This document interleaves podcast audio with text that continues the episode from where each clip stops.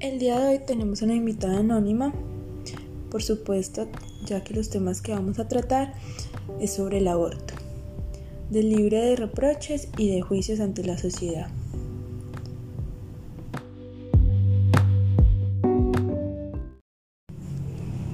El 28 de septiembre es el Día de Acción Global que lo convocan los grupos de mujeres feministas, donde buscan la despenalización y aprobación del aborto, su legalización y en especial el acceso del mismo, con el objetivo principal de evitar que millones de mujeres en el mundo sigan muriendo por prácticas de abortos inseguras.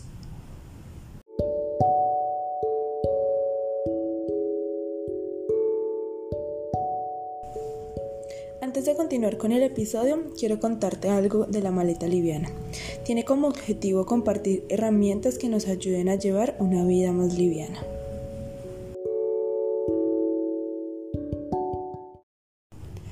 Hoy hablaremos del aborto como ya les habíamos comentado y hablaremos de él como una opción y como la opción que Nata tomó en algún momento de su vida. Hola, soy Natalia y vengo a compartirles mi experiencia con el tema que estamos tratando hoy, el aborto. Pero antes de eso quiero contarles quién es Natalia. Natalia es una niña que siempre ha contado con el apoyo de sus padres, los cuales vienen de familias católicas y me han inculcado esos valores y pues los principios de esta religión. Aclarar el contexto es importante porque obviamente es un tema que cobija a todas las mujeres, pero obviamente no a todas las mujeres las toma bajo las mismas características o circunstancias, o sea, la raza, el color, los privilegios de educación, el acceso a la salud como lo tuvo Natalia. Hay que ser coherentes con lo que pensamos y con lo que hacemos. Son demasiados aspectos que hacen que unos grupos sean más vulnerables que otros, pero a mí me gustaría que entráramos en el tema de cómo se dio el capítulo del aborto en tu vida. Eh, mi historia se presentó en un contexto muy tranquilo, donde yo tenía una pareja estable con la que llevo más de tres años. Mi pareja y yo tenemos libertad financiera. Y que haya tomado esta decisión, siento que no me hace mala mujer. Yo no me sentía preparada para afrontar esta responsabilidad tan grande que amerita tener un hijo, responsabilidad tanto física como mental. Está bien aceptarlo. También es parte de los sentimientos, la maternidad obviamente no es para todo el mundo y yo creo que genera demasiados sentimientos y es una decisión muy personal que se debe tomar en ese momento. Sí, mira que en el momento que yo me enteré, entré en un estado de shock donde tenía muchos sentimientos, pero todos contrarios a una felicidad. Me sentía mal conmigo mismo. Sí, había que procesar toda la información que en ese momento te congestionó de toda esa información.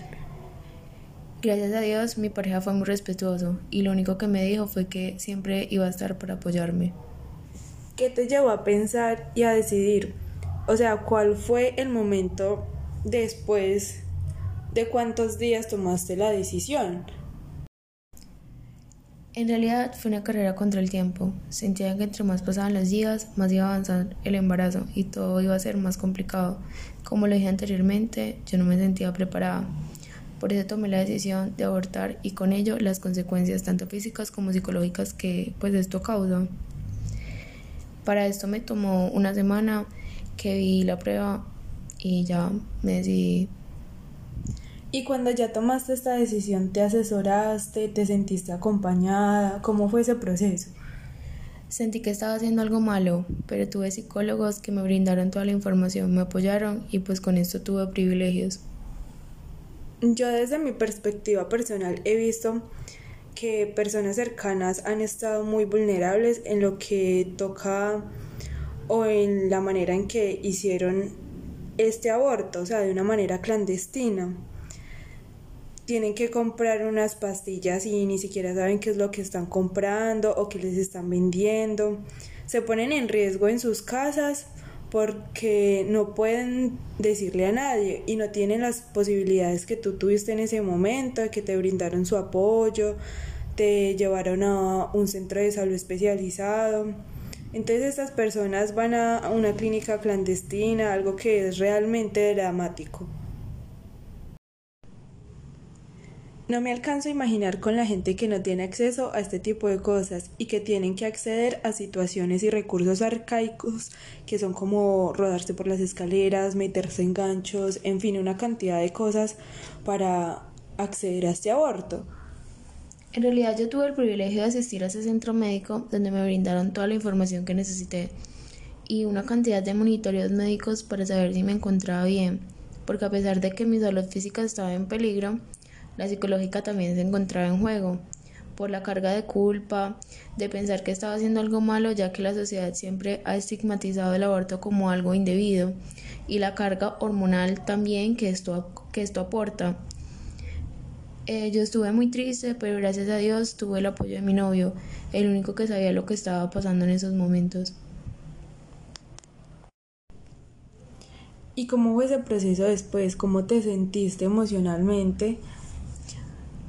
Mucha gente juzga y no es un proceso agradable, no es algo de sentirse orgulloso, es, es algo más como de tomarse un tiempo y pues con esto tener claro las consecuencias que vas a tener por tomar esta decisión. Y para esto te debes de tomar un espacio de amor y de luz.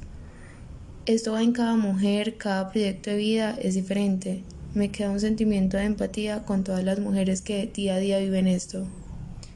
Me parece muy especial la forma en que lo percibes y tu proceso de sanación definitivamente el aborto no es con seguridad algo de estar orgulloso, no es un tema que todas las mujeres quieran tocar y o que una mujer se quiera enfrentar, simplemente se enfrenta y debe ser muy complicada esta situación. Obviamente fue muy complicado. Gracias a Dios mi situación de aborto no fue tan dramática como lo viven miles de mujeres en el país. Aquí entran los causales tan restringidos que se tienen para que el aborto sea legal y debemos tener en cuenta que no todos tienen acceso a esta según legalidad. Gracias Nata por compartir tu experiencia. Estoy segura que no es un tema fácil. Esto nos lleva a tener empatía y pues el motivo de este episodio es llevar una experiencia para a todas las personas que estén atravesando por una situación similar. Cada persona debe tomar una decisión con su libre albedrío. Debe decidir lo que quiere o lo que no quiere hacer. Pero que tengan una opción es algo muy distinto y que ayudará a muchas personas.